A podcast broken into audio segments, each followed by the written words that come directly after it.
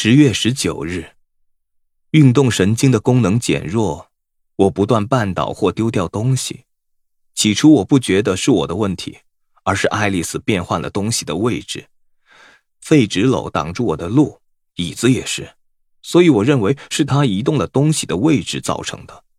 现在我知道，我的动作协调已经变差，必须放慢动作才能把事情做好。而打字也越来越困难，我为什么不断责怪爱丽丝？她为何从不争辩呢？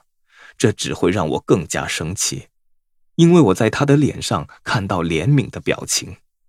我现在唯一的乐趣就只有电视机了，我一天的大部分时间都在看猜谜节目、老电影、肥皂剧，甚至儿童节目和卡通。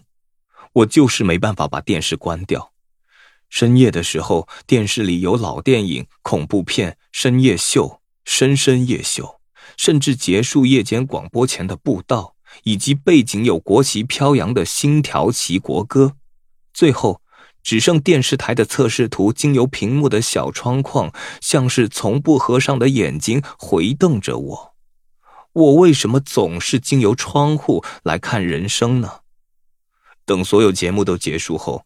我会对自己感到恶心，因为我只剩下很少的时间阅读、写作与思考，而且我应该很清楚，我不能拿这些以我身上的幼童为目标的废物来毒害我的心灵，特别是我身上的幼儿已经要索回他的心灵。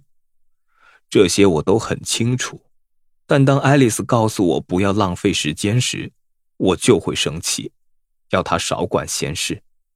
我觉得我所以看电视，是为了可以不必思考，不去想起面包店、我的母亲、父亲以及诺尔玛。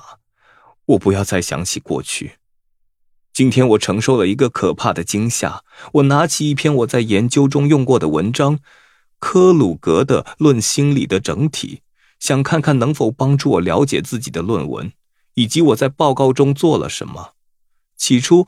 我以为是我的眼睛出了问题，然后我了解我再也读不懂德文，我又以其他的语文测试都丢光了。